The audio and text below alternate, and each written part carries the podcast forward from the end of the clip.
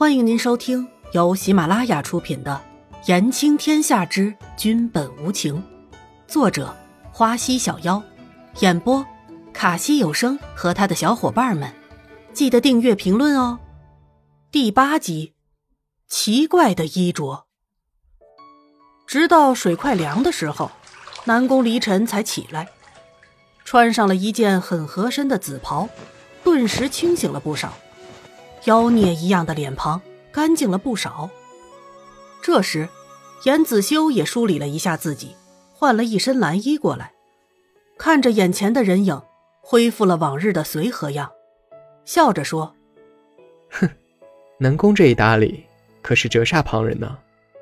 如果子修想要当镇御花园里折煞旁人的花，那朕也是十分乐意培养的。”呵呵。严子修一听不妙，呵呵干笑了几声。南宫，何来言辞呢？难不成你想毁了你宫中那些美丽的小花啊？我还是属于看花的人好了，可不是被人当花看的。南宫离尘知道那小子被自己吓着了，也不逗他了。严子修上前抓住了南宫离尘的衣袖，搭上了脉。刚才那么损我。受了伤，还不是要我这朵小花来疗伤？南宫离尘也不反驳，任由他替自己诊治着。不一会儿，还好，虽然受了点伤，不过没什么大碍，休息几天，等恢复内力就没事了。南宫离尘看看外面，天已经暗了下来。这时，一位女婢走了进来：“奴婢参见皇上，参见严太医。”这是严太医吩咐的药，还有齐将军请皇上去大厅用膳。嗯，朕知道了。你把药给他喂下，还有，给他好好的梳理一下，换身衣裳。是，奴婢遵命。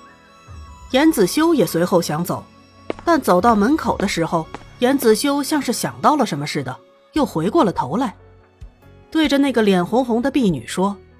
小姑娘，好好照顾那位小姐啊，多谢了。是，小婢女哪经得起严子修那样的柔情啊，耳根都红了起来。看到小婢女害羞成那样，严子修有点无奈的离去了。小婢女看到二人离去，便走向内室，小心翼翼的将药如数的给伊嫣然灌了下去，再打了温水，先打理干净了头发，擦干净了脸。小婢女看着伊嫣然那张脸，有种惊呆了的感觉，真的太美了。呆了一阵之后，小婢女揭开了被子，想要给伊嫣然擦一下身子的，却吓了一跳。小婢女从来没有见过这样的衣服，一时间不知道如何是好。而就在这时，南宫离尘和严子修已经踏步进来，小婢女连忙跪在地上。瑟瑟发抖，心想：这下完了，自己没做好这修罗皇帝吩咐的任务，肯定要被杀头了。怎么了？抖成这样？严子修温和的说着，向前走去。奴婢该死，奴婢没有完成皇上的吩咐。这位小姐的衣服……小婢女也不知道要怎么说。南宫离尘像想到了什么一样向前，看到了那身奇怪的衣服。接着看清了伊嫣然清理干净后的容貌，南宫离尘脸上写满了震惊，整个人在床前站着一动不动。怎么了，南宫？